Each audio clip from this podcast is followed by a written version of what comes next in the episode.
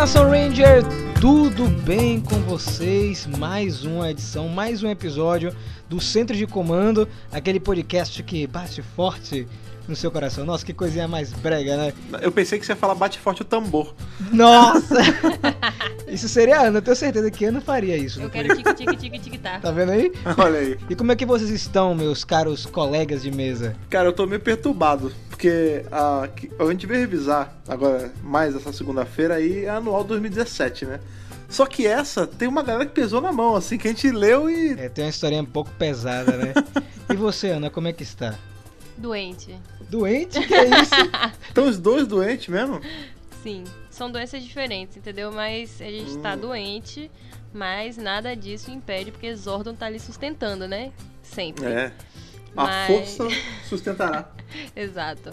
E assim, o anual muito bom, gente. É uma vibe totalmente diferente do outro. Umas historinhas mais macabras, né? Mais sérias, assim, não tanto humor como o outro anual. Mas vamos lá. Mas sabe o que é legal também? Que é tão bom quanto esse anual?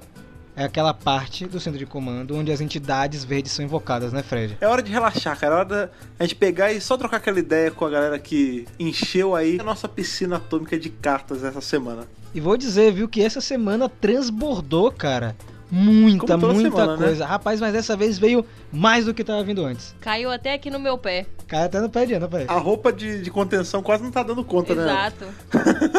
Então vamos, vamos fazer isso aí, vamos ler as cartinhas, voltar à saudosa década de 90, onde tudo isso era comum, uma piscina atômica. A década de 90 radioativa? Então, beleza, vambora. Stop,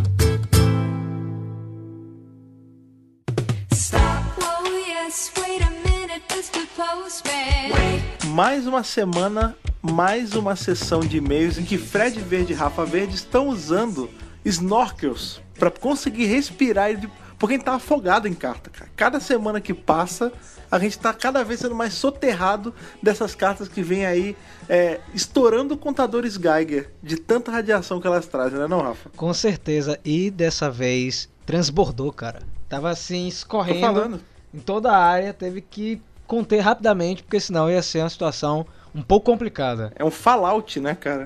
Nossa, mesmo. E, Gente, é, muito obrigado mais uma vez pelo carinho, por terem mandado várias cartinhas. De verdade mesmo, o pessoal interagindo bastante com edições atuais do podcast, com edições antigas também. Então, tem gente que tá maratonando o centro de comando, isso é muito legal. É, pessoal que chegou, Fred, assim, caiu de paraquedas, né? Aí encontrou no, no- no Spotify, é, chegou no YouTube pela primeira vez e viu que tinha um podcast. Tem gente que tá maratonando tudo, isso é muito legal. Cara, essa semana, só um leve parênteses, teve. Eu não, não vou lembrar agora o nome da pessoa. Você provavelmente tá ouvindo a gente, então me desculpe. Mas a pessoa ela tava escutando o podcast que a gente fez sobre os jogos. E por conta disso ele resolveu dar uma chancezinha pro o Battle for the Grid, cara. Olha aí, tá vendo aí? Centro de comando influenciando vocês com coisas boas. Então vamos começar aqui, cara, porque eu tô animado hoje. Mergulhe sua mão na piscina e puxa que tiver mais, mais poder. Vamos lá, cara. O e-mail é sobre a edição 27, que foi o nosso podcast anterior, do Anual 2016. Olá, meus amigos Apululus. Aqui é Josivan Lino. Pegou, viu? Eu tô tão feliz que a gente tá conseguindo emplacar de volta o Apululu, cara. Pegou. Muito bom. Somos toda Apululu. Pô, mais uma hashtag, Fred. É isso mesmo? Mais uma. É Squad do Poder, somos toda Apululu. Somos todos diabólicos. Somos todos diabólicos, somos todos TJ. É, como é que era aquela. Alex não é. Como é que era que a gente Ah, do, feito? do. É, o Alex nunca será Wes, né? Negócio assim. Eu Estou mandando esse e-mail parabenizando a vocês pelo ótimo podcast dessa semana. Eu sou uma das pessoas que esperavam ansiosamente pelo review do anual de 2016 e vocês me trouxeram essa alegria imensa aí. Adivinhamos, Fred. Olha aí, a gente tá em sync com vocês, cara. Eu ri demais com a história da Pululu e da Kimberly. Eu escutei o podcast do trabalho e eu ri tanto que meus colegas de trabalho devem estar achando que eu estou doido. Rindo sozinho, né? São as vozes na minha cabeça, literalmente, Verdade. né? Mas enfim, amei o podcast. Estou esperando ansiosamente pelo review do anual de 2017. Olha ele aqui, tá vendo aí? É, A gente, tudo, tudo aqui é feito na régua, rapaz. Tudo rapidinho. Peço que façam um review do anual de 2018 também no centro de comando.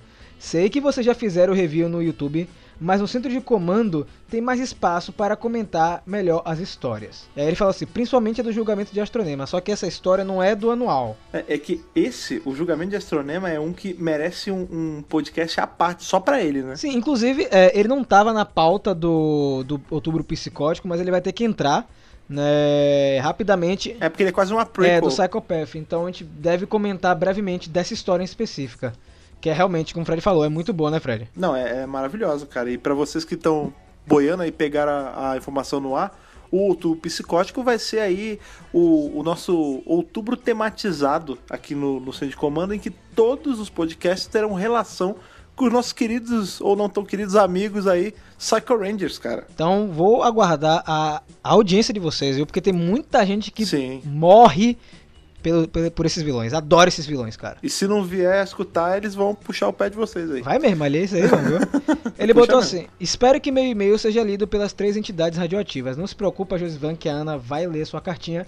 Um Sim. forte abraço e que o poder os proteja. E adivinha só o que ele colocou no final da cartinha, eu não vi, Fred. Hashtag somos todos a Plulu. Eu Não acredito, Ah, cara. olha aí, cara, Não- eu tô falando do Sync. Eu não sabia disso, eu não tinha lido esse e-mail ainda. Nós Nossa! estamos em Sync com a nossa audiência, eu sou muito feliz. Pô, muito, muito obrigado mesmo, tá? De verdade. Então, eu vou puxar aqui uma cartinha, Fred, que é do Spartacus. Ele já mandou algumas vezes aqui. O Spartacus, ele é lá de Portugal. Ele falou uma coisa que eu, eu quis trazer pra tirar a dúvida e também pra gente dar uma especulada, né? Claro. É, ele deixou assim uma questão no, no- no e-mail dele, é, se a gente sabe responder sim ou não. Terá anual esse ano? É que ele falou o seguinte, que pelas datas de lançamento dos anteriores já deveria ter saído. Talvez a Hasbro tenha deixado cair os anuais, o que é uma pena. Vamos torcer que não, né? É, então, foi justamente o que a gente comentou, pra vocês a gente ainda não comentou, a gente vai comentar, mas pra gente a gente já comentou. Que não realmente, assim, não, não parece que vai ter, porque já deveria ter saído. Porém, o preço que a gente tá pagando é justamente pelo Psychopath, né? Porque ao passo que a gente não tá tendo um compilado de historinhas, né, com o anual, a gente tá ganhando uma graphic novel, né? Então, eu, quer dizer, isso tudo bem que teve Soul of the Dragon e teve anual também, mas enfim, não sei, eu acho que é- eles estão devotando assim um, um tempo extra pra Psychopath e por conta disso eles não puderam fazer as anuais. Eu, Não sei. eu torço que eles não parem, sabe? Porque É, também não. é um material que eu gosto muito, tipo, muito mesmo. Então, vamos torcer, né, Fred? É, eu, eu torço pra que pelo menos, se não tiver esse ano, ano que vem tenha mesmo, assim. Porque anual é legal, cara. Serve pra respiro, serve pra fazer a galera não esquecer da, da HQ, porque geralmente ela sai quando já tem uma saga acabando, ou tá numa pausa. Então tem sua importância anual, cara. Mas fica aí, viu, nosso querido amigo Spartacus? Fica nosso desejo, a gente não tem como responder, né? É. Até porque a Boom não emitiu nenhum comunicado oficial, né, Fred? Então, fica tudo na, então, na base da especulação mesmo. Mas foi legal você ter trazido é, esse questionamento, porque eu não tinha me tocado, sabe? Não Sim. tinha me tocado, que a gente tá já quase no final do ano já, né? Então, É verdade. o ano tá passando muito rápido, mas enfim. A outra cartinha aqui é do Matheus Matoim. O, o título é o, é o seguinte: Centro de Comando Podcast 26. Não é sobre a edição, é um pedido de bênção e o envio de um desenho. Vamos lá. Um pedido de benção. Vamos ver, Como assim? vamos ver o que é isso aqui. Olá pessoal do Mega Power Brasil, me chamo Matheus Souza Alves, tenho 22 anos, sou de Betim, Minas Gerais, do lado de BH.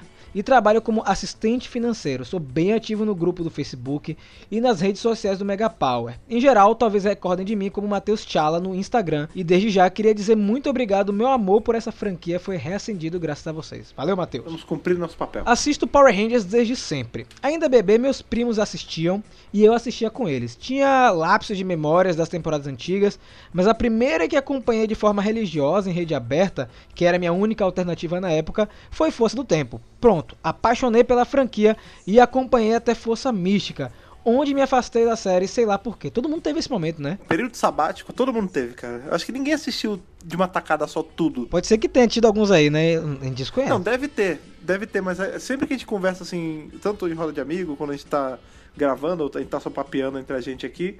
Ah, eu parei em tal temporada. Ah, eu larguei por um ano. Ah, eu era adolescente. É sempre assim, cara. Sempre tem uma época que tá fora. Aí ele continua. Depois disso, assisti umas temporadas no YouTube. E lembro estar mudando de canal na TV e me espantar com um filme na Band que me lembrava Mad Max. Não era um filme. Era o primeiro episódio de Power Rangers RPM. Aí pronto. Aí. Acompanhei mais essa temporada e ela se tornou a minha favorita desde então. E lá para meados de 2016, procurando conteúdo de Power Rangers no YouTube, Na época em que eu pensava produzir, encontrei o Mega Power. Lembro que foi quando o nosso brasileiro de Tempestade Ninja, o Range Amarelo, apareceu no canal. Desde então, virei fã de carteirinha do trabalho de vocês. O podcast foi a cereja do bolo, que eu já acompanhava podcast, só que poucos. Hoje escuto vários e o tempo todo graças ao incentivo de vocês. Você conseguiu mais um, hein, Fred? É, cara, eu tô, eu tô ganhando estrelas na, no, no meu, no meu quadro de bom menino podcaster, cara. E pelo menos nosso trabalho tá sendo bem feito, viu? Até o momento tá tudo indo bem. É, cara, porque é, é complicado a gente não entregar um trabalho bem feito quando a gente tem uma resposta tão boa, né, Ah, cara? Nossa, cara. O pessoal, vocês que mandam as cartinhas, que mandam mensagem, eu sempre falo isso. É o combustível pro projeto continuar. Hoje em dia, consumo tudo relacionado a Power Rangers em nível que me vi sem mais nada para assistir. Ficava pensando como queria mais conteúdo relacionado a Power Rangers, então resolvi produzir e gostaria de pedir a bênção de vocês, mestres verdes da rede de morfagem. O nome do meu projeto é Mighty Force Go e faço ele no YouTube e com algumas adaptações para o Spotify. Eu quero produzir algo diferente do Mega Power, até porque seria uma prepotência minha achar que consigo fazer um terço do que vocês fazem. Que isso? Não é assim, cara. Pera aí, É. vamos com calma, vamos com calma. Tem espaço para todo mundo, velho. É, É. Eu sempre falo isso. Existe sempre pra- espaço para produzir conteúdo e ninguém vai produzir conteúdo igual. É, não é, não é uma competição, né? As pessoas têm muito esse, esse, esse entendimento assim de, ah, não, vai, se ele tá fazendo de um assunto parecido, é claramente competição. Não, tipo, dá pra coexistir. Se jogue, velho. E aí ele, É. ele continua e dessa forma agregar a comunidade brasileira de Power Rangers, ao invés de simplesmente copiar ou repetir o excelente conteúdo que vocês produzem. Desculpe a rasgação de seda, sou muito fã mesmo e muito obrigado por tudo de coração. Agora, nas palavras de Zordon, muito bem, que o poder os proteja. PS. Segue o desenho que eu fiz há um tempo de vocês, mas que enrolei para colorir. Assim que tiverem uma caixa postal nova, mando com a lembrancinha que eu tenho pra vocês. Olha aí. Ele fez a gente, né, nós três aqui, Fred Rafiana, é, a caráter, né, cara? Ali com as roupas da galera de morfagem feroz, né, cara? É, tá- eu curti muito que ele fez, ele conseguiu pegar os traços, da, assim, as feições. Eu, eu bati o olho e falei, olha, sou eu. tá bem parecido mesmo. Mas então, Matheus, é... obrigado pelo desenho, ficou ótimo também. Eu fiquei bonito. Alto, É, né? Pô, Aí tá na mesma altura. pô, valeu. e cara, vai, vai produzir, velho. Tipo, não, não se sinta é, acuado com nada. Sério. É, faça o seu trabalho, sempre foque. É uma dica assim, é mais não- uma benção que eu vou dar pra você, nem eu nem Fred. A gente vai dar dicas. A dica é o Sim. seguinte, cara, faça seu projeto, é, não se deixe abater por nada. Sempre vão aparecer pessoas que vão tentar desencorajar o que você faz, então não desista. Acredite na sua parada, acredite no seu sonho. Que é algo que a gente comentou até em podcasts bem anteriores, né? Aquele podcast sobre Sim. ser fã de Power Rangers. Então, se o projeto ele tem carinho, ele tem paixão, ele tem amor, tem todos esses elementos aí, e você é fã, não tem como dar, dar errado, né? É, parece até meio clichêzão quando a gente fala, mas, bicho, quando você faz um negócio que você gosta e você se dedica, tipo, você dá o, o teu sangue pela coisa, não tem como dar errado. E, tipo, e não espera também, tipo, começar. Isso é uma dica de ouro também, assim. Não faça esperando reconhecimento, esperando que vá explodir, que vai ter sempre. Faz. Porque quando tiver que dar certo, dá certo, entendeu? Exatamente. Só faz com de coração. Lembre que nós estamos aqui ralando desde 2012, então é uma, é uma Pois é. luta contínua é, com tudo, né? São fatores externos, fatores internos também, assim, entre a gente. Então, rolou muita mudança no Mega Power. O Fred entrou tem pouco tempo, então é, é sempre evolução. Acho que essa é a palavra. Sim. É evoluir e sempre tentar fazer o melhor. Então, cara, não é benção, é É só um tapinha nas costas. se jogue. Muito obrigado pelo carinho que você tem pro Mega Power. De verdade mesmo. Sim, um abraço. Um abraço aqui. Vamos pegar a última cartinha pra encerrar. É bem, bem- são quatro linhas só. Por favor. Vamos lá. Olá, sou grande fã de toda a equipe do Mega Power. Fui apresentado à franquia com SPD, Dino Trovão e Tempestade Ninja. Que combo, hein, cara? Cara, ele foi apresentado com um pacote, né? E pacote da era Disney, né? Aquele cheirinho da Disney, cara. O cheirinho da Disney. Ah, O, o pacote com Hidden Mickey, né? Exatamente. Desde então fiquei apaixonado pela franquia. Só que a única forma que eu tinha acesso era por DVDs piratas. Então eu só conseguia assistir essas séries e não conseguia assistir as outras temporadas. Mas eu consegui a Netflix. Olha aí, Netflix. Todo mundo falando de você. Patrocina o centro de comando, Netflix. Paga nós, Netflix. Tá na hora. O cara saiu da pirataria, está agora na legalidade. Olha só que beleza. Pois é. E eu estou assistindo desde Mary Morphin até acabar. Isso é uma coisa saudável, cara. Eu, eu mesmo faço de tempos em tempos, assim. dá, de sei lá, dois anos, dois anos. Sempre que dá, eu tento fazer uma mega maratona, assim. É bom, pô, pra deixar tudo fresquinho na cabeça, né, Fred? Você fica com tudo fresco. Exato. E aí ele falou Exato. o seguinte: Então, eu gostaria de sugerir de fazer algum abaixo assinado para a Pixel lançar os quadrinhos de Power Rangers. Pois é tão bom ter a edição física. Existe alguma maneira de nos convencer a Pixel? Obrigado, Juan Ah, cara, olha, Juan, essa dor que você tá sentindo, a gente sente também. Não tem o que fazer, né, bicho? É deles, eles fazem ou não fazem o que eles querem. né? Assim, Juan, eu queria te confortar, tá? Palavras de conforto. Mas eu, eu sempre entro em contato com a Pixel de tempos em tempos. Ou não respondem, ou. Vamos fazer, vamos fazer. Então, cara, por mais que eu- a gente tenha participado aí da, do primeiro encadernado, a gente ajudou a sair e tudo mais, é, não depende só da gente. Pois é. Então, depende deles terem é, a iniciativa de voltar a publicar e se eles fizerem isso, vocês comprarem. Entende? Então tem que ter uma demanda também. É né, que é Fred? aquele, aquela velha, aquele velho papo do da venda, né? Tipo, qual o lance? Eles fazem, eles querem vender. Eles querem ver esses produtos esgotando. Eles querem ver que eles estão suprindo uma, uma demanda alta. Tipo, se eles verem que tá encalhando, cara, se vocês não consumirem a parada, aí mesmo que eles não vão lançar. Eu não tenho acesso assim aos números de venda da, desse, daquele encadernado que eles soltaram, mas provavelmente não tava ali no, no esperado por eles e eles acharam que era ou tava no esperado, mas quando eles botaram na ponta do lápis, valia muito mais soltar alguma outra franquia. Entendeu? Porque era nichado demais. Não- É complicado, cara. Mercado editorial, em especial aqui no Brasil, é um mercado muito complicado. A gente tem que lembrar também que quando saiu o primeiro encadernado, a gente ainda não tava aí nesse olho do furacão da crise editorial no Brasil. Tipo, a gente tá passando por uma crise editorial aqui. Então, assim, é complicado, cara, sair coisas assim de nicho. É, é, assim, é uma competição desleal, entendeu? Então, é, assim como o Fred também não tem esses números, é, gostaria de ter pra te dar uma resposta. Ó, Juan, foi exatamente por isso que não tá saindo mais quadrinhos. Mas vamos torcer aí, né, com essa mudança aí com a Hasbro em comando, quem sabe não muda, né? Hasbro fala, não, a gente tem que fazer esses quadrinhos, dar uma puxão de orelha aí, vamos lançar isso aqui. Então, vamos torcer, né, Fred? É, da nossa parte é continuar pedindo e. Assim, a gente, enquanto produtor de conteúdo, a gente meio que sempre tá fazendo isso, né? Porque eles estão vendo o que a gente tá produzindo.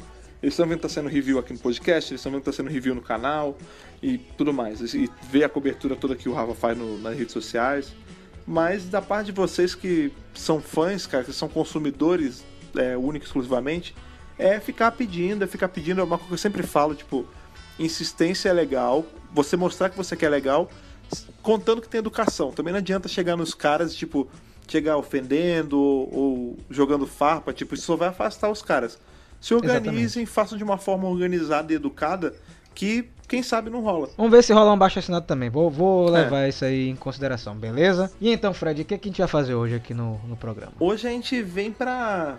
A gente vem pra revisar aí o anual 2017, a gente vem também pra sentar um pouco e refletir sobre como alguns roteiristas sabem pesar a mão daquele jeito que a gente gosta, né, cara? Cara, vou dizer que tem história cabulosa no programa de hoje. viu? Tem. Sério de arrepiar, cara. Você fica assim, assustado. Isso saiu no encadernado de Power Rangers, não acredito. Pesadíssima, cara. Então vamos ler esse negócio, né? Vamos lá? Então vamos lá revisar porque tem muita história boa hoje, cara.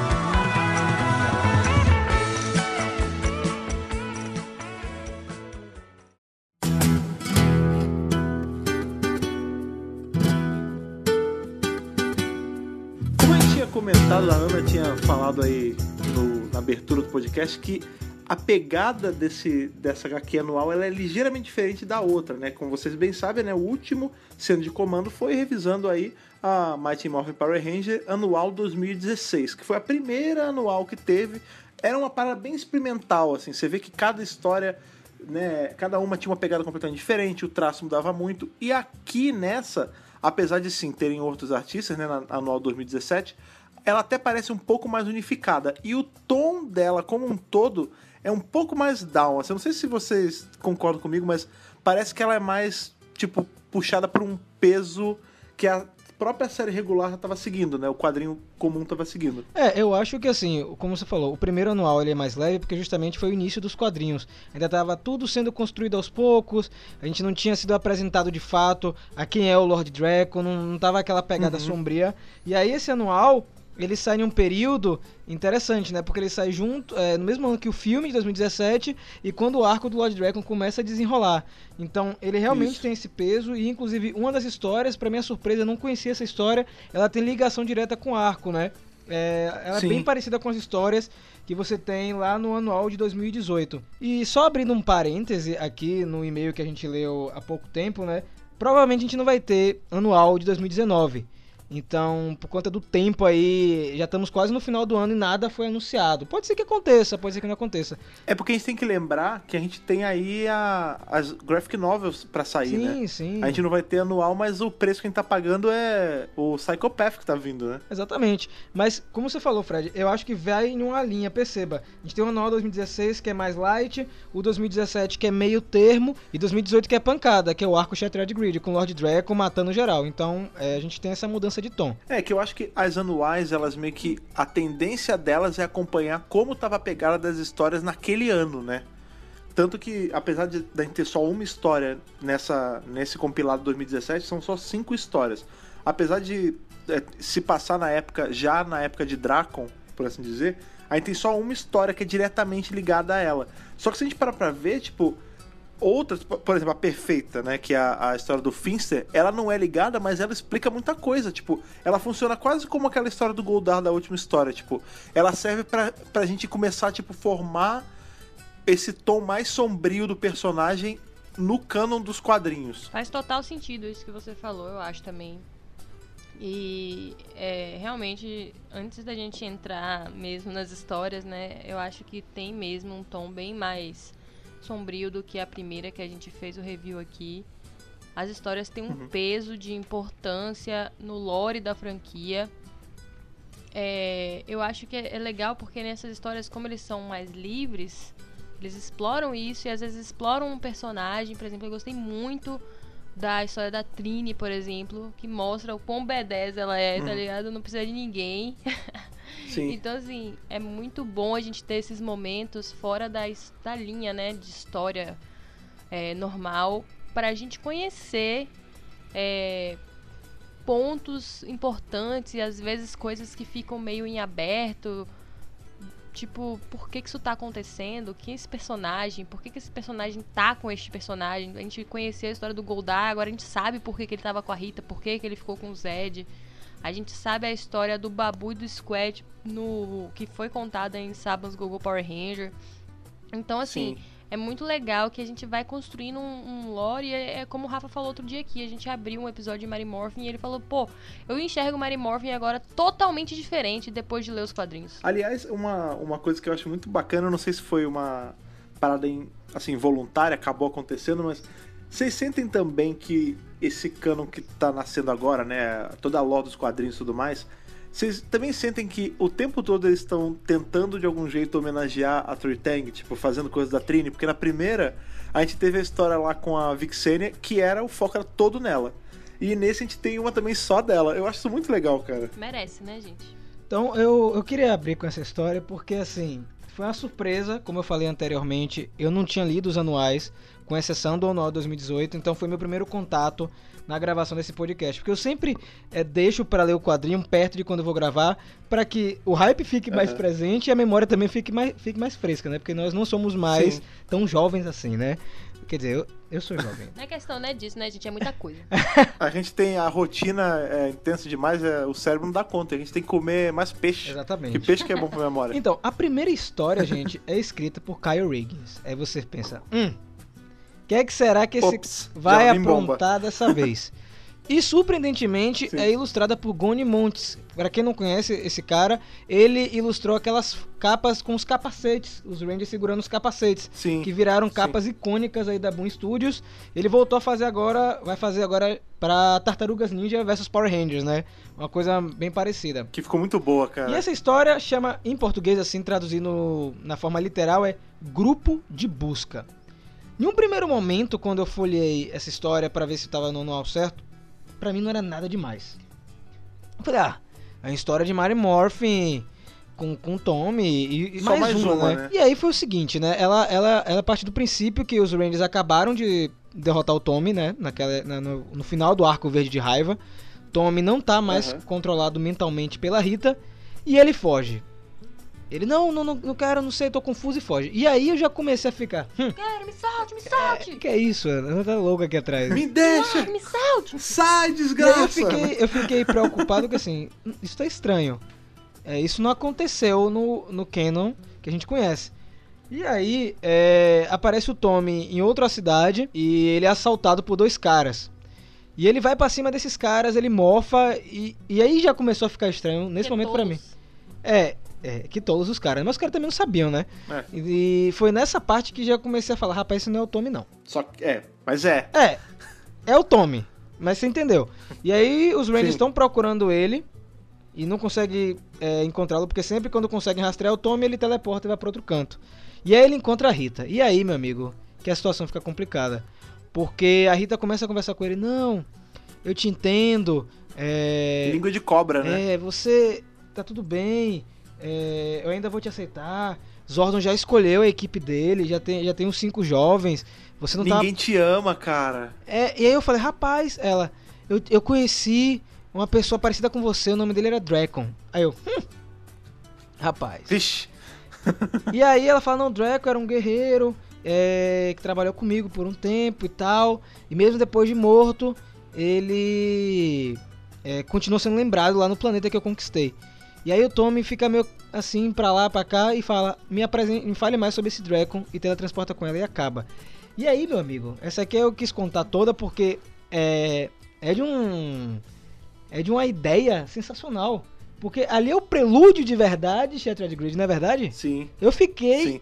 E eu vou te boca falar aberta. que ele abre pra muita coisa, né, cara? Tipo, até pra. Eu tenho curiosidade de saber como era esse, esse Dracon. Tipo, o Dracon 1. O que deu origem ao nome do Lord Dracon, sabe? Porque é muito breve que é, é falado. É capaz que isso seja explorado, porque é sempre assim, né? Nada é jogado ao acaso. Sim. Mas eu achei também interessante porque é, de início parece uma história assim meio, meio boba, assim, né? Meio, ah, por que colocaram isso aqui e tal? Apesar dela ser lindamente ilustrada, né? Incrível mesmo, Sim. bem colorida, tudo. Mas é isso, é exatamente o que vocês falaram. É a gente vê como é que o Tommy foi convencido a virar Lord Dragon aí nessa linha temporal que ele comeu o reggae da Rita, né? Ele já tá bem É, acabado, não, né? E eu acho, eu, eu acho louco que, tipo, não é. Não é nem como se ela tivesse tido muito trabalho pra convencer, né? Foi uma. Ela conversou com ele uma vez e. Pra você ver como ele já tava já pendendo pro outro lado, né? Porque ela nem se esforçou, ela falou medo de palavra e ele comprou a ideia. Tanto que no, depois que ela fala do Dragon, é- essa é uma fala. É curtinha, mas tem um peso bizarro pra mim. Que ela fala assim. Ela fala do Dragon, aí ele pergunta. Ela fala: Você gostou desse nome? E ele não responde nada, tipo, é meio deal with the devil mesmo, tipo, ah, você quer? Eu te dou. Você quer reconhecimento, você quer, tipo, uma família, porque o, o Zordon já tem a dele. Vem cá, eu te dou tudo que você quiser, só você vir comigo, tipo, e ele aperta a mão do demônio nessa hora. E a gente pensa que isso tá passando em um, em um curto intervalo de tempo, na verdade não, porque o Tommy é, tá indo de cidade em cidade onde ele morou. Então isso já tá acontecendo há algum Sim. tempo, né? Ele já tá nessa situação é, de confusão mental. E a Rita, ela é muito esperta, né, cara? A Rita, ela vai na assim, devagarzinho, enchendo o saco, né? Não sei se vocês lembram do início de Mario Morph Power Rangers da Boom Studios. Óbvio que é da Boom Studios, quem tá falando do Boom Studios é Boom Studios. No quadrinho, quando o Tommy ele pe- é, sai do controle mental dela, ela continua tentando encher o saco dele na, no Ranger Verde ano 1, que inclusive veio aqui pro Brasil. Então o lance da Rita é Sim. ficar assim, é, enchendo o É. saco, até ele ceder. E aí nesse caso ele cedeu, né? E uma outra coisa também que essa história tem de muito bom é porque ela ensina a gente a não abaixar a guarda em relação a aonde a história está se passando. Porque a gente começa a ler, automaticamente a gente assume que a história está se passando na nossa Terra. Tipo, no, no universo regular. E não é, né? Tipo, a história te pega de surpresa quando a gente vê que no- na Terra do Sem Moeda antes de tudo. Né? Tipo, e a partir daí você tem sempre que estar se perguntando, peraí, mas essa história está se passando em qual universo? Tipo, é na Terra do Dracon? É na Terra normal? É numa outra completamente diferente? Eu não tenho este problema porque eu fui treinada, porque em Google Power Ranger, a primeira página é sempre assim, 10 mil anos atrás, dois dias, dois meses, três meses, quatro É. meses depois, isso aqui. Então eu tô sempre assim, hum, onde é isso aqui que tá acontecendo? Tá calejado, Agora, né? sabe uma coisa que me partiu o coração de verdade?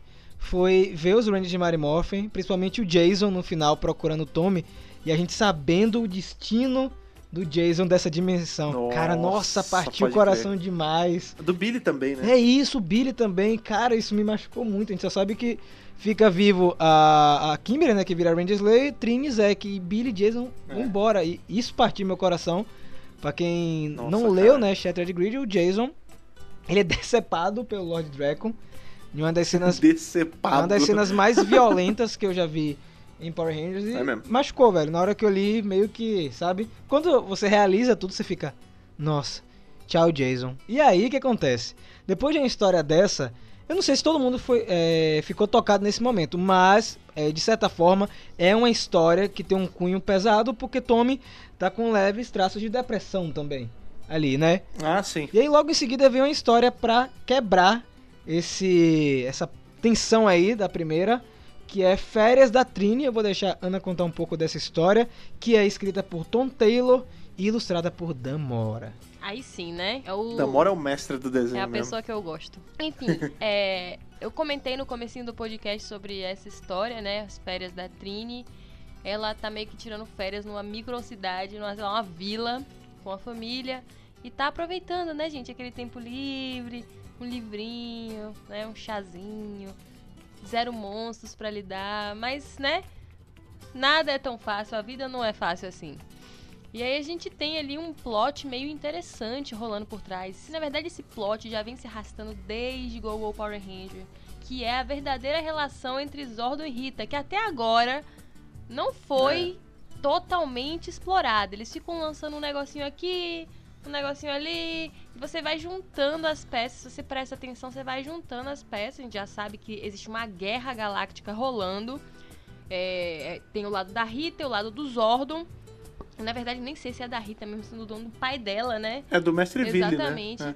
Então, assim, é, só que a gente não tem muitas informações, né? Então, nesse quadrinho, a gente tem mais um pedacinho dessa história, onde a Rita está atrás de uma, de uma rocha radioativa, ó. Ó, Bem, né? É. Olha aí. On-brand aqui no, no podcast. É que a Rita ia mandar uma carta pra Exato. gente. a Rocha de Babel.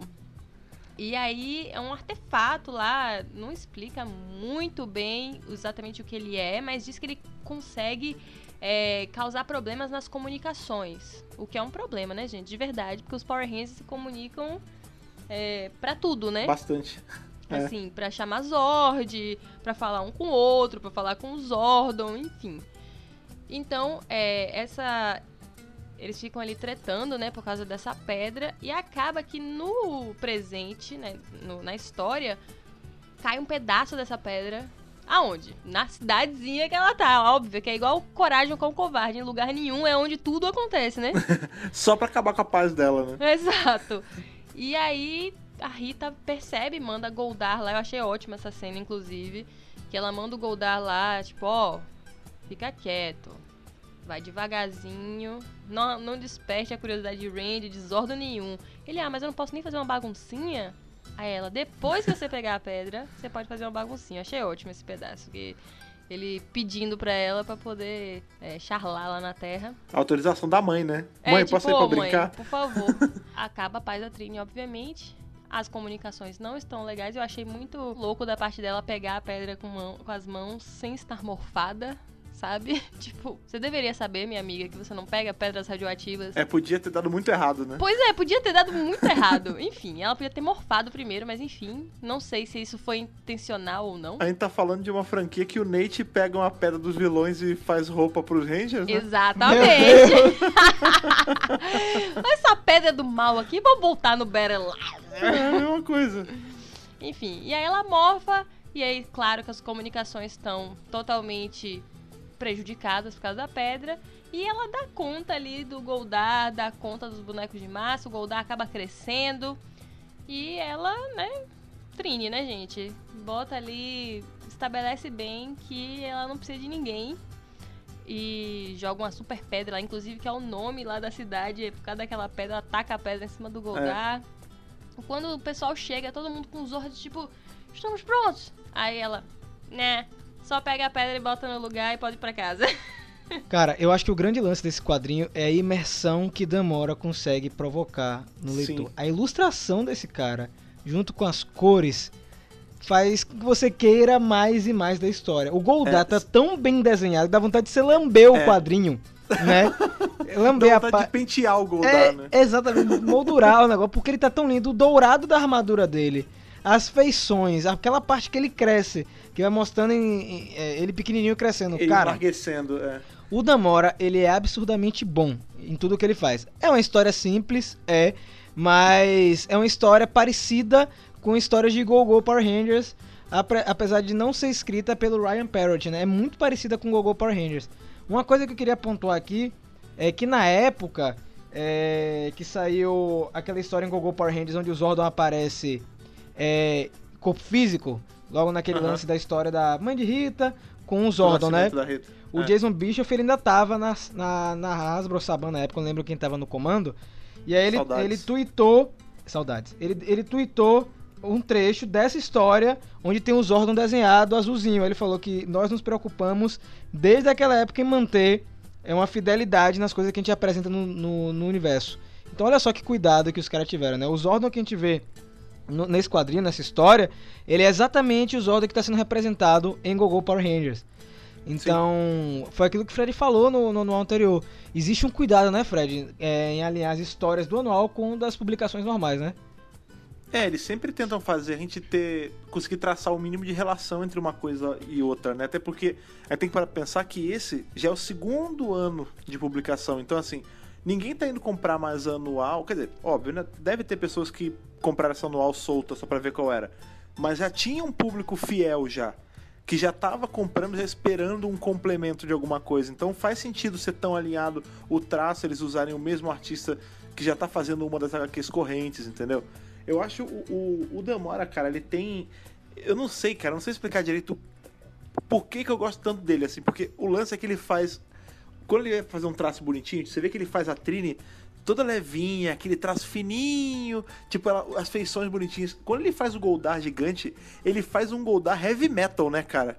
Tipo, a presa gigante, o cabelo todo desgrenhado, tipo, é muito maneiro, cara. Ele consegue, tipo, de um ponto no outro, easy, assim, como se fosse só um desenho qualquer. Tanto o cara é tão bom que a Saban barra Hasbro não consegue largar o osso do cara, né? Ah, você não quer mais ilustrar é, as histórias correntes? Beleza, você vai fazer as capas, tá? Você vai fazer Heroes of the Grid e vai ilustrar é algumas lindo, coisas de Battle for the Grid também, tá? Só pra você ficar com, com a gente. Ah, sem contar as camisas que a gente tá fazendo ali de, de adolescentes e de crianças, você ilustra aí também. Ele tá enchendo o bolso de grana. É isso. O tanto de arte que esse cara tá fazendo. Então, é segurando é, Damora de qualquer jeito. E eu percebo que muito artista que veio depois tenta ficar Emular, um né? pouco parecido com o Damora para não ter uma ruptura grande, como foi o caso é, de Enchanted Grid para Beyond the Grid, né? Que ali foi uma mudança Sim. muito grande de Daniele de Nicolo para Simone de Mel. Isso na época a galera reclamou muito, muito da mudança de traço, tanto que o Daniele voltou agora em Necessary Evil. é, teve muito problema em Beyond the Grid por conta de traço. Mas é importante isso, porque a gente vê que, por exemplo, a gente tem, lá, o Jason agora. O Jason do quadrinho, eu não consigo mais desver ele. Da... Pra mim, ele é daquele jeito. Tipo, tanto que a gente viu até quando eles fizeram os Omega Rangers, teve aquele. O cara, o live action que fez, que eles pegaram a pessoa igualzinha ao desenho.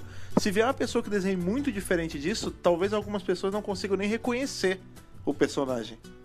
É isso, é uma coisa que muita gente não liga é, é o traço, né?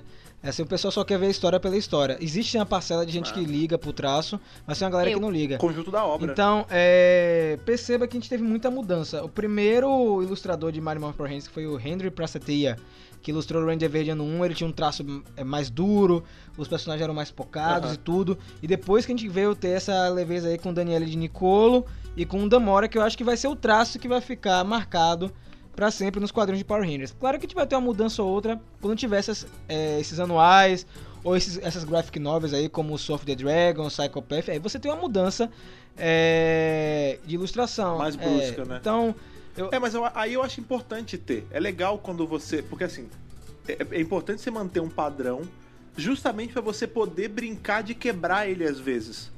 Entendeu? Tipo, e em especial nessas HQs anuais, cara, que você pode viajar, porque como você fecha a história muito focado em um personagem, você pode tomar tipo umas liberdades para até pra poder trabalhar no contar da história. Tipo, faz uma história toda em preto e branco, ou faz uma história toda como se fosse uma criança desenhando.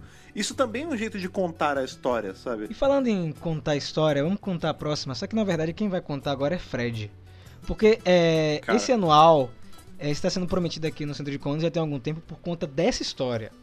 Fred ele tava louco pra falar disso, que é o Forever Black, para sempre preto, né? É, é o. Esse É, cara. é- Eu Se acalme, se acalme. Eu vou te falar. É uma das minhas histórias favoritas de Power Ranger, assim. que até hoje. Tipo, a gente teve. é, sei lá, a gente teve Beyond the Grid, a gente teve Shattered Grid, a gente teve tudo, mas essa, ela, tipo, ela complementa tudo. Em especial quando você pega ali a fase onde eles estavam trocando de terra o tempo todo. Porque essa para sempre Ranger preto, né? É Forever Mighty Morphin Black Ranger, alguma coisa assim. Ela é genial. Porque qual é o lance? A gente tem ali. Começa só mais um dia normal, tá ali o, o Zack com a galera e tal.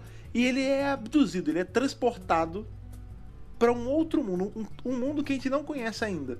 Porque qual é o lance? A gente tá muito na, na zona de conforto de ah, ou é a Terra regular, ou é a Terra do Dracon. Tem mais nada. Quer dizer, a gente sabe que tem RPM, Dino Charge, mas enfim. Fora essa, não tem mais nada. E aí você cai nessa, nessa Terra nova, que é um inferno também. Tipo, não, tem, não é por causa do Draco, não é por causa de nada. Tipo, nessa terra, a Rita criou um monstro que era forte demais, que é um monstro de cristal. E esse bicho matou geral. Basicamente é isso. Geral num nível que só sobrou o Adam, que é o Ranger preto da, da vez, e o Shogun Zord dele. Só. De resto, é só um Mad Max gigante. E o lance é que, tipo, não é o Adam novinho, é o Old Man Adam. A gente tava falando aí do é, Soul of the Dragon, porque é o Old Man Tommy. Amigo, o Old Man Tommy veio depois, cara. O Old Man Adam veio antes. E, e ele é muito maneiro, porque você vê que ele tá, tipo, rabo de cavalo, esti- estilo Steven É, Seagal. samurai. Todo cheio de ruga, barba. Ele tá, né, cara? Ele tá tipo Ronin É, velho. né, cara? Tá muito maneiro. E ele. O grande lance é que ele pegou a própria energia dele, né? Porque a gente vê pelo Zord ali que ele não é nem só o Mighty Morpher, ele já tem já os poderes do Ninjet também, porque se ele tem algum Zord, a gente consegue fazer aí uma certa associação. Mas, enfim, ele tem esse poder do Ranger Preto e ele usa meio que o espectro dele na rede de morfagem para invocar todo mundo que compartilha esse espectro de cor com ele. Então ele chama tudo que é Adam, tudo que é Zack e outras coisas no meio. Por exemplo, a gente descobre que tem um universo onde não era o, o Zack, é a Zeca. tipo, to- os gêneros são todos invertidos. E aí é uma parada estilo Aranha Verso, saca? Tem É um bilhão de, de Ranger preto. É muito Ranger preto verso, cara. Porque a- o plot em si é bem simples. Monstro maligno, aí precisa de ajuda, ele chama todo mundo, eles ganham do monstro. Só que o legal é o showcase dos Rangers pretos. Porque é do tipo, tem uma hora, tem uma splash page, que são aquelas são duas páginas, que você abre e você vê todos eles juntos. E aí, assim, é uma coisa mais diferente da outra. Tem tipo, um que é. A gente tem, sei lá, o Ranger preto do. ali do episódio onde o Adam volta em espaço e tá morfando zoado. Aí tem o, ele com o coletinho de Operação Traveloz de Once a Ranger. Aí você tem. Tem ele em negativo. É, aí tem ele num mundo onde as cores são todas invertidas, né? Sim. O escudo é. Ah, o escudo não. O diamante é, preto e a roupa bonito. é branca. É, é, fica bonitão. mas Eu fico imaginando como são Sim. todos os outros. Deve ser tipo branco com o diamante da cor, alguma coisa assim. Aí tem um que tem tipo uma Power Armor, um que é um super-herói de capa, o outro é um cavaleiro medieval.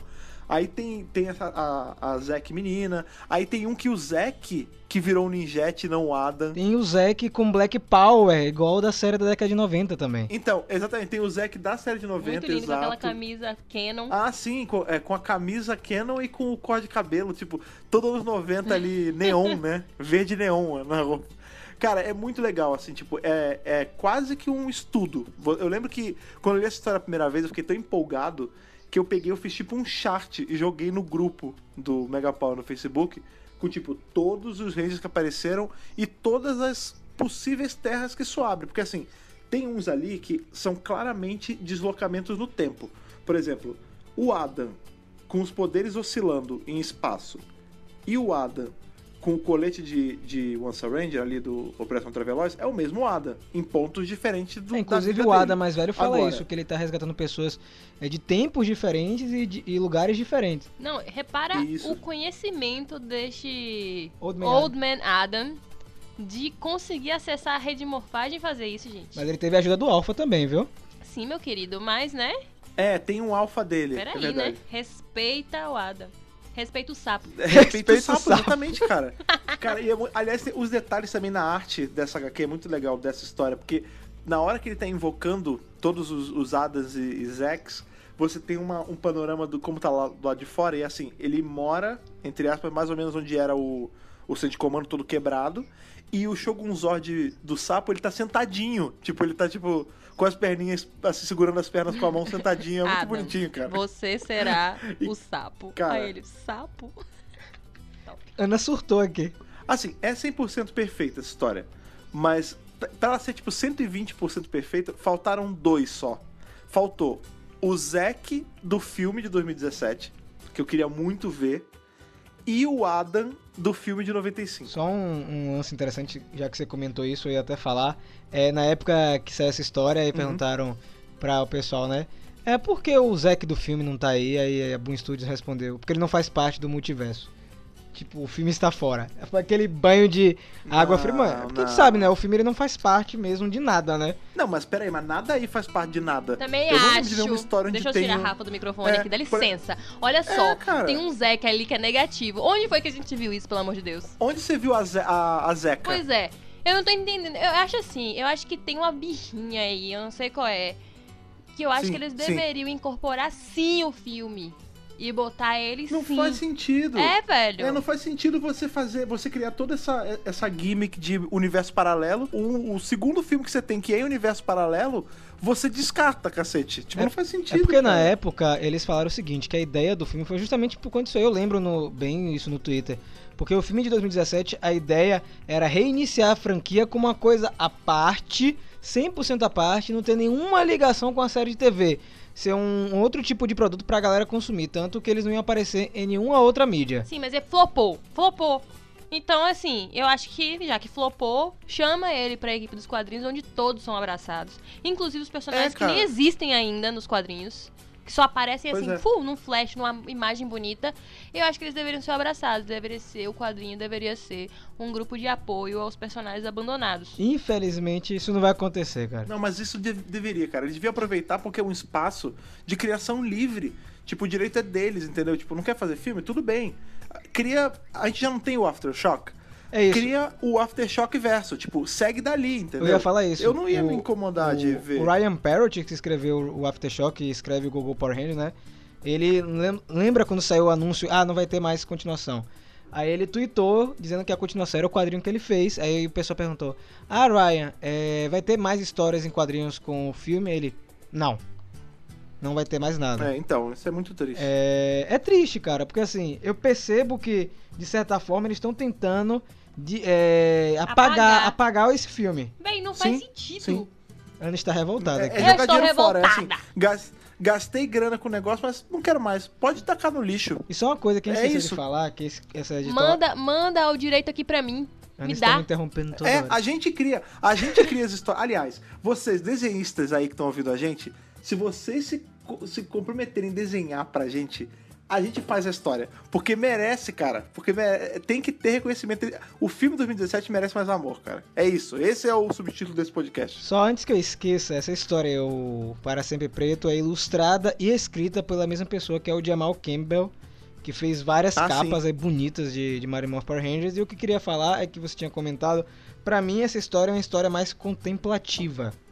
Pra você apreciar as páginas Uhum. e viajar como a gente tá viajando aqui agora. Então, assim, É, ela é feita pra isso. Ela é um grande adubo de pensamento. Tipo, você vê que o plot mesmo não tem nada demais, né? É, é só é um showcase. Eu fiquei triste que não teve o range do filme. Mas é, essa história provavelmente foi feita antes do filme estrear. Porque é o John de 2017. O filme tava estreou em 2017. Então essa história foi feita antes. Podia ter tido ali um. Podia ter tido um easter eggzinho do futuro. Não, não é Eu acho que corre- correria, correria o risco de ter o range do filme. Sabe? É, correria o risco de ter o range do filme é, se eles tivessem feito um planejamento a longo prazo. Mas acabou não saindo. E aí, se tiver outra história nesse, nesse quilate aí, nesse mesmo molde, eu acho que não vai aparecer nenhum desse universo da Lionsgate. É, vamos torcer que É, voltem atrás. Quer dizer, eles colocam uma Ranger de Kill Ranger na quadrinho. Mas eles apagaram Que depois. nem Nossa, foi sim. Não adaptada. Mas eles Não, não, não. colocaram, Ana. Não, eles colocaram apagaram, assim, não colocaram. Foi postado na internet. Não, mas uma vez. É que internet, Foi cara. postado internet na internet. E a parada que é real, tá ligado? não tem. Não tem desculpa. Não adianta dar justificativa, Ana, não Ana tem. ficou louca. É. Na verdade, Não adianta passar pano. passa mas ela tá pano. certa, cara. Não adianta. A raiva é real. A raiva é Cara, real. Mas ó, só pra. tem só que pra aceitar, pô. eu, tô- eu abri. Não, mas não, é, não tem a de aceita que dói menos. A, a- a ferida vai ficar aberta pra sempre, cara. Mas só pra, faz- só pra melhorar, porque eu também não quero que a gente fique levando essa rusga pra sempre, eu abri aqui pra ler de novo. E o Adam do filme de 95 tá assim. Só que é ele que é o que tá com a roupa do Ninjete. Então é mais tranquilo. E um outro que a gente não comentou que é muito importante, e esses também mereciam ter uma, um quadrinho só deles, tem o Abraham dos, dos Mighty Morphin do Velho Oeste. ah, você queria uma história deles, uma história deles. É, cara, eles deviam ter. Os Rangers do Velho Oeste, cara, eles deviam ter uma história da, da Boom. A Boom devia, não vai lançar o nome agora do Psychopath? Devia lançar, tipo, sei lá, o. The Old Time Road Path, sabe? Uma história só deles ali, deles quatro e do White Stranger. Isso ia ser muito maneiro, cara. E faltou o Omega Ranger preto também, ah, é pô. verdade. Ih, Olha aí, é verdade, mas aí a gente pode justificar porque não era Mighty Morphin. Porque até aí ele.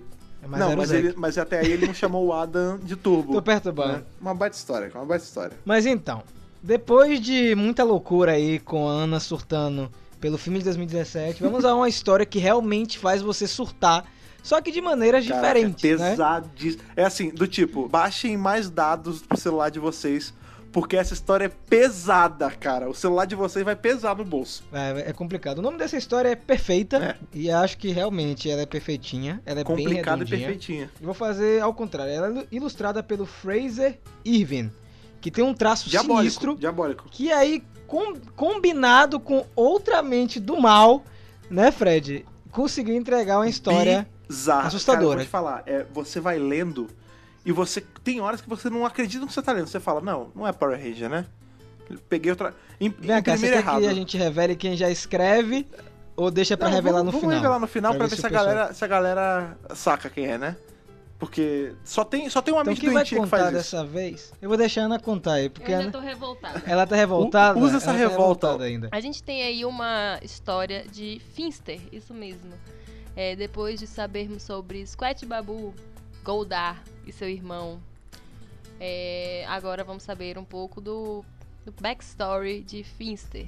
Então, Finster é um artesão, né? Ele já fazia o que ele fazia com a Rita antes, só que ele era um escultor.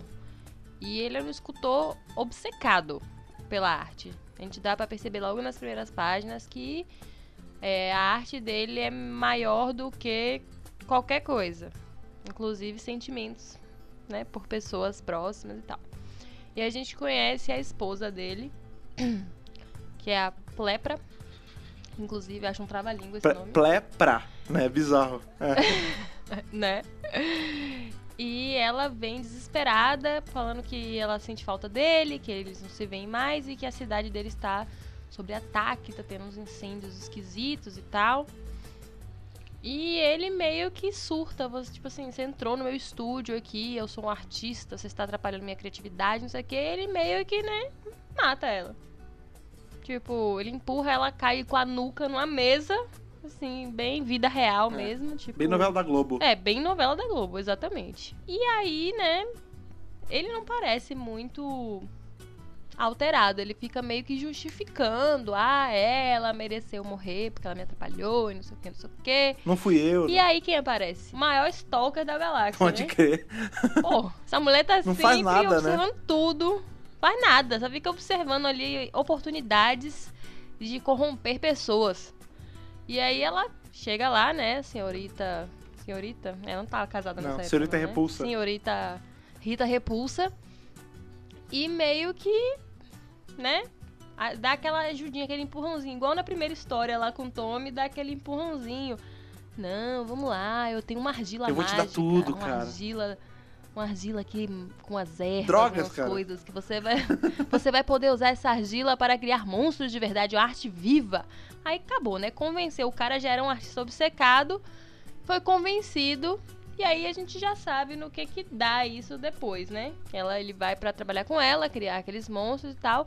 Só que aí tem um plus, um plus nessa história que é o que dá a coisa mais sinistra. A gente descobre que o Finster fica lá nos intervalos tentando refazer a mulher dele de argila mágica. E tem uns fios de cabelo que ele bota tipo um voodoo Voodoo, é. pra tentar trazer a alma da esposa. Porque ele diz assim: ah, não, esses monstros que eu faço pra Rita são uns, uns tokens, são uns negócios É vazio, né? é, meio vazio, não, não, não tem significância, então eu vou botar aqui o cabelo da minha esposa pra trazer a alma dela. Só que pra ele, a arte nunca tá perfeita, ele nunca faz direito, ele fica matando a boneca da esposa várias vezes. A machadadas. Pra sempre. Até ele acertar, que eu acho que ele nunca acertou. Pense aí, pesado. Cara, eu vou. Só comentários, assim, sobre, sobre isso. Essa história é é incrível, porque assim, o lance é que a gente tinha comentado, né, que na primeira história. Dá pra notar ali que o Tommy ele tá mostrando indícios de depressão e a, a Rita meio que se aproveita disso e tudo mais. Essa história, claramente, assim, o Fincher ele tem um transtorno obsessivo compulsivo. Isso não tem. é, sem querer pagar de psicólogo, assim, mas é isso. Tipo, ele está doentemente apaixonado pela arte dele, mais do que tudo. Né? Você vê que a mulher até fala: ah, você não pode deixar essa, essa porta entre a gente, eu não tenho mais marido, tipo, você não chega perto de mim. E quando ele. Nossa, é- é porque assim, vamos lá, a gente nem falou do traço, né? O traço, a HQ é toda em sépia, isso é muito maneiro, é meio marrom e preto, né? Ela não é. não tem cor nenhuma. E isso já dá um- uma sensação meio estranha quando você vai lendo. E o jeito que o Finster é desenhado, porque assim, o Finster é um cachorrinho, né? Ele é o mago cachorrinho do espaço, ele nunca deu medo. O jeito que o cara desenha, que a pessoa que desenha essa HQ desenha ele, é sinistra, assim, é assustador. Tem uma hora, quando a, a Plepra morre, que ela desequilibra e dá com a cabeça, e, enfim, a gente vê até o sangue no chão e tal. A, a cara do Finster, aquela boca aberta, os olhos arregalados. Eu não sei se vocês estão ligados, vocês, vocês sabem, vocês gostam de terror, vocês conhecem. Aquele filme Acampamento Sinistro, Sleepaway. Camp. Ana não assistiu ainda, cara- sem spoilers, tá? A cara, tudo bem, eu sei exatamente do que o está falando, mas a cara do Finster nesses quadros que ele tá gritando é igual a menina do Sleepaway Camp gritando. É, é um nível de assustador assim que me deixa. Eu não sei, cara, me dá uma sensação ruim, cara. E aí no final, quando você tem o lance que ele fala, ah, eu vou botar o cabelo pra ter mais sens- pra ter mais, mais alma, não sei o quê. Quando ela acorda, quando ela vem vida pra ela de volta, ela já tá pedindo pra ele não fazer nada. Aí ele fala, ah, não, você vê errada de novo. E passa a mão no machado e acabou. Ele fala, ah, eu vou fazer de novo, essa aqui não tá perfeita. Tipo, aí você imagina qual o lance? Ele fica usando essa máquina pra trazer ela de volta.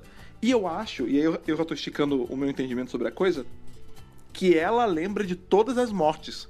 Por isso que quando ele traz ela de volta, a Plepra já tá gritando e pedindo pra ele não fazer nada. É tipo a morte te dá parabéns. É, cara, o quão doentio é isso? Tipo, você não consegue. Eu não consigo mais olhar pro Finster da série e ver ele de boa, porque antes ele era engraçadinho e tal. Não, cara, ele é claramente. Ele tem um problema sério, né, cara? De. E a Rita, ela meio que só insuflou esse problema.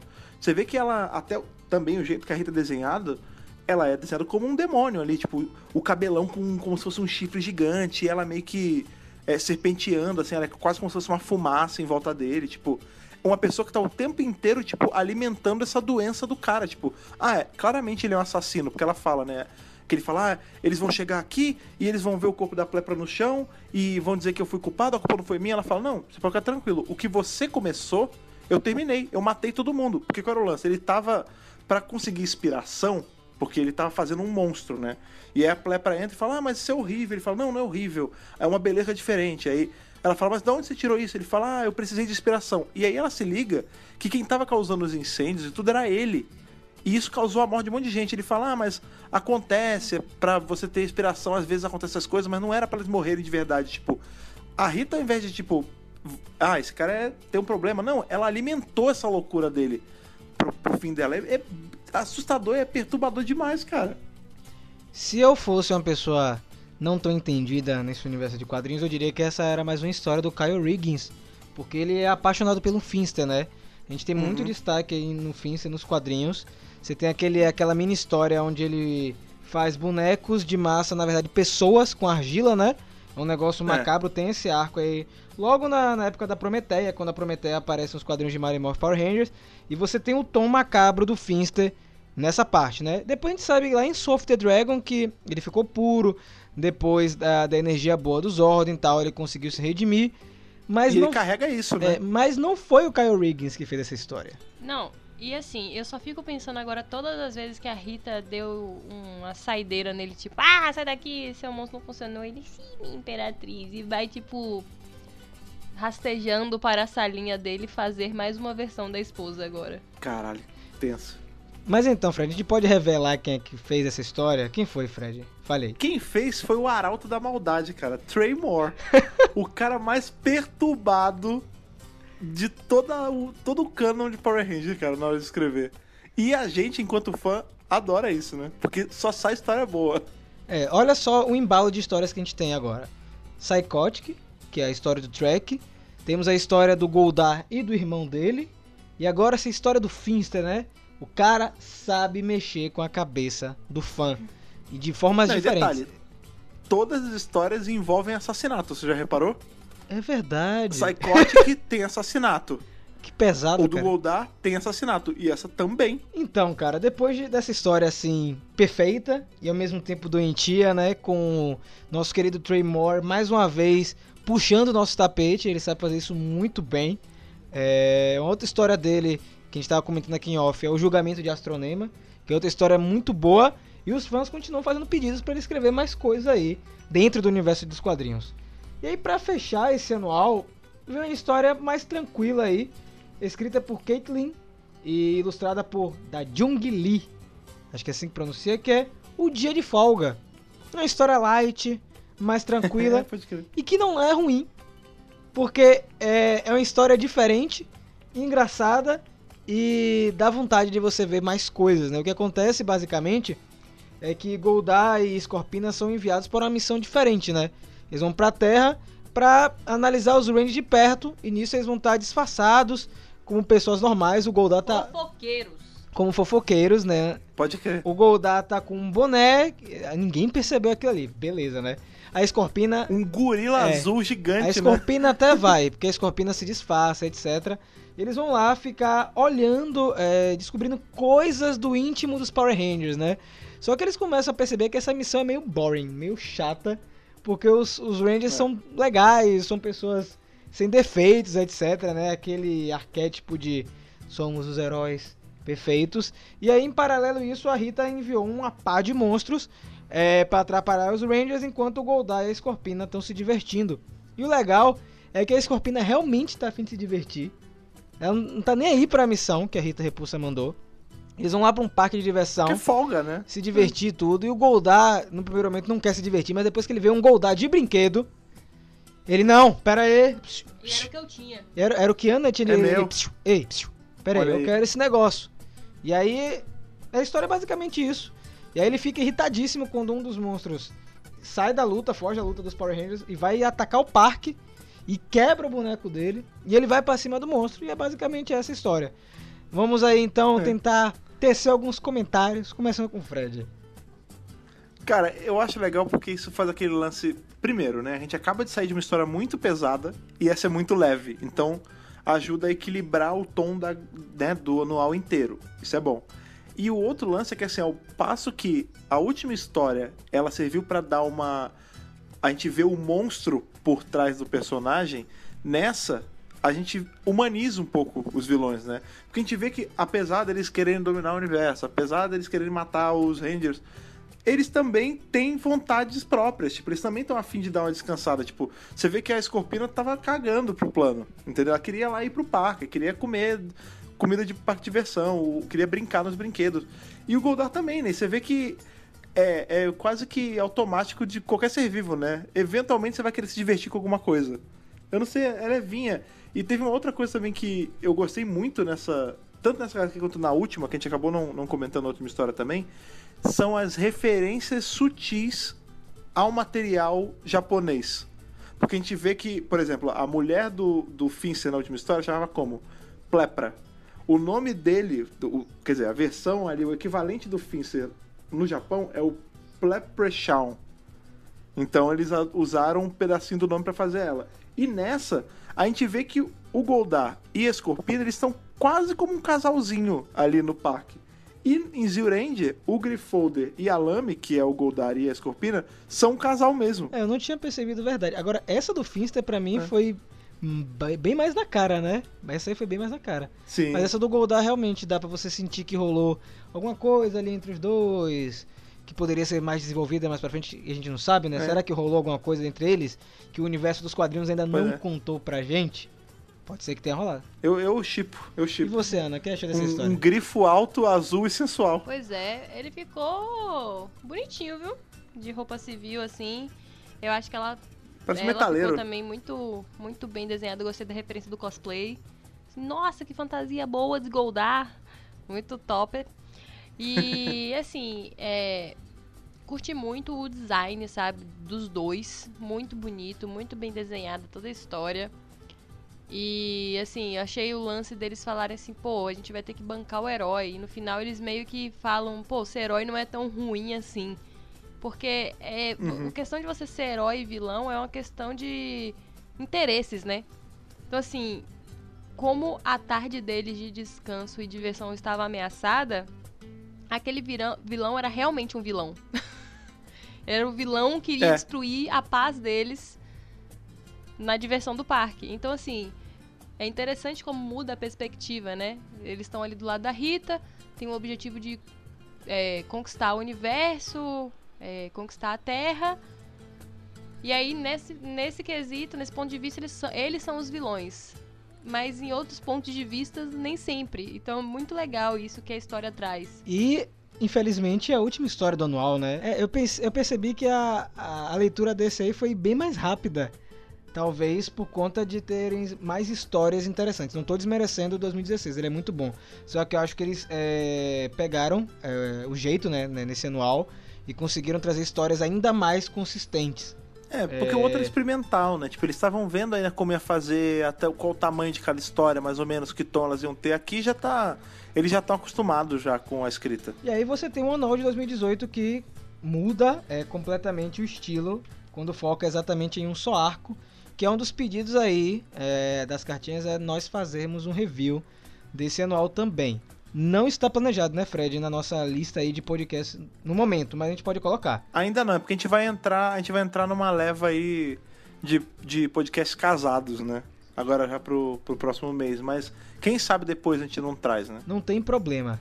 Mas então, meus amigos, assim, pra encerrar essa maravilhosa edição de hoje, que teve muita coisa, deu muita risada, muita coisa engraçada aí, muita coisa pesada também. É, O que, que vocês acharam desse anual de 2017? Foi um bom anual. Lembrando que ele saiu no ano do filme, saiu no ano que o universo dos quadrinhos estava engatando. Vocês acham que ele fez, cumpriu bem o papel? Rapaz, eu acho que sim. Eu acho que talvez as histórias que estão neles não não tiveram tanto impacto na época que ele saiu, mas acho que hoje elas têm muito mais impacto, Uhum. porque o universo dos quadrinhos tá tão grande, tá tão desenvolvido que é, tem uma, uma importância, um peso nessas histórias que eu acho que é diferente de quando você lê quem leu em 2017. Pelo menos é eu, pelo menos se eu tivesse lido em 2017, eu teria encarado de uma forma e hoje de outra. Então eu acho que foi até bom eu ter lido atualmente, porque você já tem um conhecimento, uma perspectiva muito mais ampla deste universo Pra entender várias coisas. A história do Zack mesmo, sem Shattered Grid, sem todo esse multiverso de Power Rangers, talvez não fizesse tanto sentido pra mim. Essa seria só uma história louca. Mas pra mim agora é uma história possível. Sim. Então, né? Ah, cara, eu, Eu acho, que acho assim, isso. essa essa HQ como um todo, ela é a HQ do passar vontade pra mim. Porque tu, todas as histórias, assim, em algum ponto eu fico pensando, pô, como eu queria mais. Por exemplo, a do Ada é fácil, cara. Eu muito ia gostar de ter uma HQ desse Ada. Ou na terra dele, ali, meio que ajudando a reconstruir tudo. Ou sendo tipo um, um cara sozinho, tipo um, um Lone Ranger, sabe? Ele morfado sozinho, porque foi quem sobrou. e tendo que se virar pra salvar o mundo de algum jeito. Eu queria ver demais, cara. Ali a gente tem também as histórias, essa história finalzinha aí da, do Goldar com a Escorpina. Eu fico me perguntando como eles estão pós a onda de purificação dos órgãos, porque a gente já viu o Finster. Então a gente já meio que leva a crer que todos eles se limparam ali em algum momento. Eu queria ver é, como é que tá a rotina deles agora que eles podem finalmente ter dias de descanso de verdade, sabe? Ou até o próprio Finster, o lance de. Eu queria ver mais dessa loucura dele, sabe? Mais história desse Finster perturbadaço. É, é para mim foi é boa num nível de é HQ de passar vontade. Eu gosto demais das histórias. Eu acho que Ana conseguiu definir bem, né? É, é um quadrinho que ele serve muito mais pro momento de agora, por conta até das histórias mesmo, tipo o lore das histórias. Você tem essa história aí do Tommy. Ela funciona muito melhor depois que você acompanhou Shattered Grid por um todo, né? Essa história do Finster também. Você conhece mais do Finster nos quadrinhos. A do Zack. As outras duas são mais simples, da, da Trini, do Goldar e da Escorpina, são sim, mas também elas se complementam bastante com o que a gente está vendo nos quadrinhos nesses últimos aí três anos, né? Já são três anos de quadrinho. Então já tem um bom tempo de, de histórias rolando. É, gostei muito desse anual. É, fico torcendo que tenha um anual de 2019, ou se não tiver, eles retomem o projeto na próxima década, né, em 2020, começando já em 2020. É, porque é um material legal, eu sei que eles estão lançando muitas coisas diferentes, né? É, histórias especiais dentro de alguns encadernados, tem as graphic novels, a Boom Studios está lançando um bocado de coisa, vem agora a minissérie de Tartarugas Ninja, então é muito material realmente para eles é, tomarem conta, né? Então, quem sabe ano que vem, quando dá uma, uma respirada, depois de ter fechado vários arcos, não sai um outro anual, vamos torcer.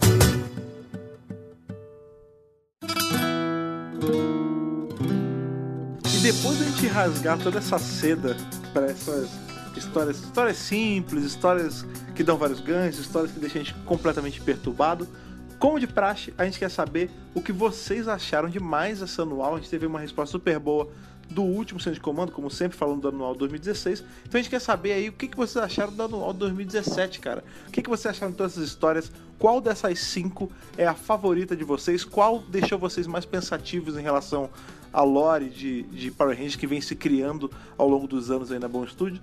Conta pra gente. Pra contar, você já sabe, você vem sempre aqui toda semana, você sabe qual é o caminho, mas a gente não pode deixar de repetir. Então, Ana, por favor, lembra pra gente qual é o nosso e-mail e o que o pessoal faz para se comunicar com a gente. Muito fácil, gente. megapowerbrasil.gmail.com Coloca no assunto a edição do podcast e no corpo do e-mail você coloca o seu nome, de onde você está falando e a sua idade para ajudar no Power Senso. E você também pode se comunicar com a gente, você deve fazer isso nas redes sociais também, cara. A gente tá presente em todas elas. Então, Rafa, por favor, lembre aí quais são. Olha só como é fácil, gente. Arroba Brasil, Instagram, Twitter, Facebook, não tem erro, você acha a gente rapidamente. E olha só a dica, tá? No Instagram, segue logo, a gente quer bater 10 mil seguidores. No Twitter, as notícias saem primeiro, primeiro lá, só depois pra sair lá no Facebook. Então fiquem ligados, principalmente nessas duas redes sociais. Sim, e outra coisa que você também faz muito importante, caso você também queira acompanhar aí coisas que já saíram, queira checar algum fato, você pode ir lá no nosso website, ali nosso nossa casinha na rede mundial de computadores. É só você entrar em www.megapowerbrasil.com e lá é o hub de notícias. Lá tem tudo, tem tantos podcasts que a gente postou, quanto todas as notícias, tá tudo lá. Ficou na dúvida? Corre pro site e checa se o que você está procurando está lá. Caso você queira algo ainda mais aprofundado, você tem que ir para aquela para aquele espacinho ali que é irmão aqui do centro de comando, que é o nosso canal do YouTube, onde temos aí Rafiana sempre trazendo as notícias quentinhas e fazendo reviews dos quadrinhos e dos episódios de Beast Morphers.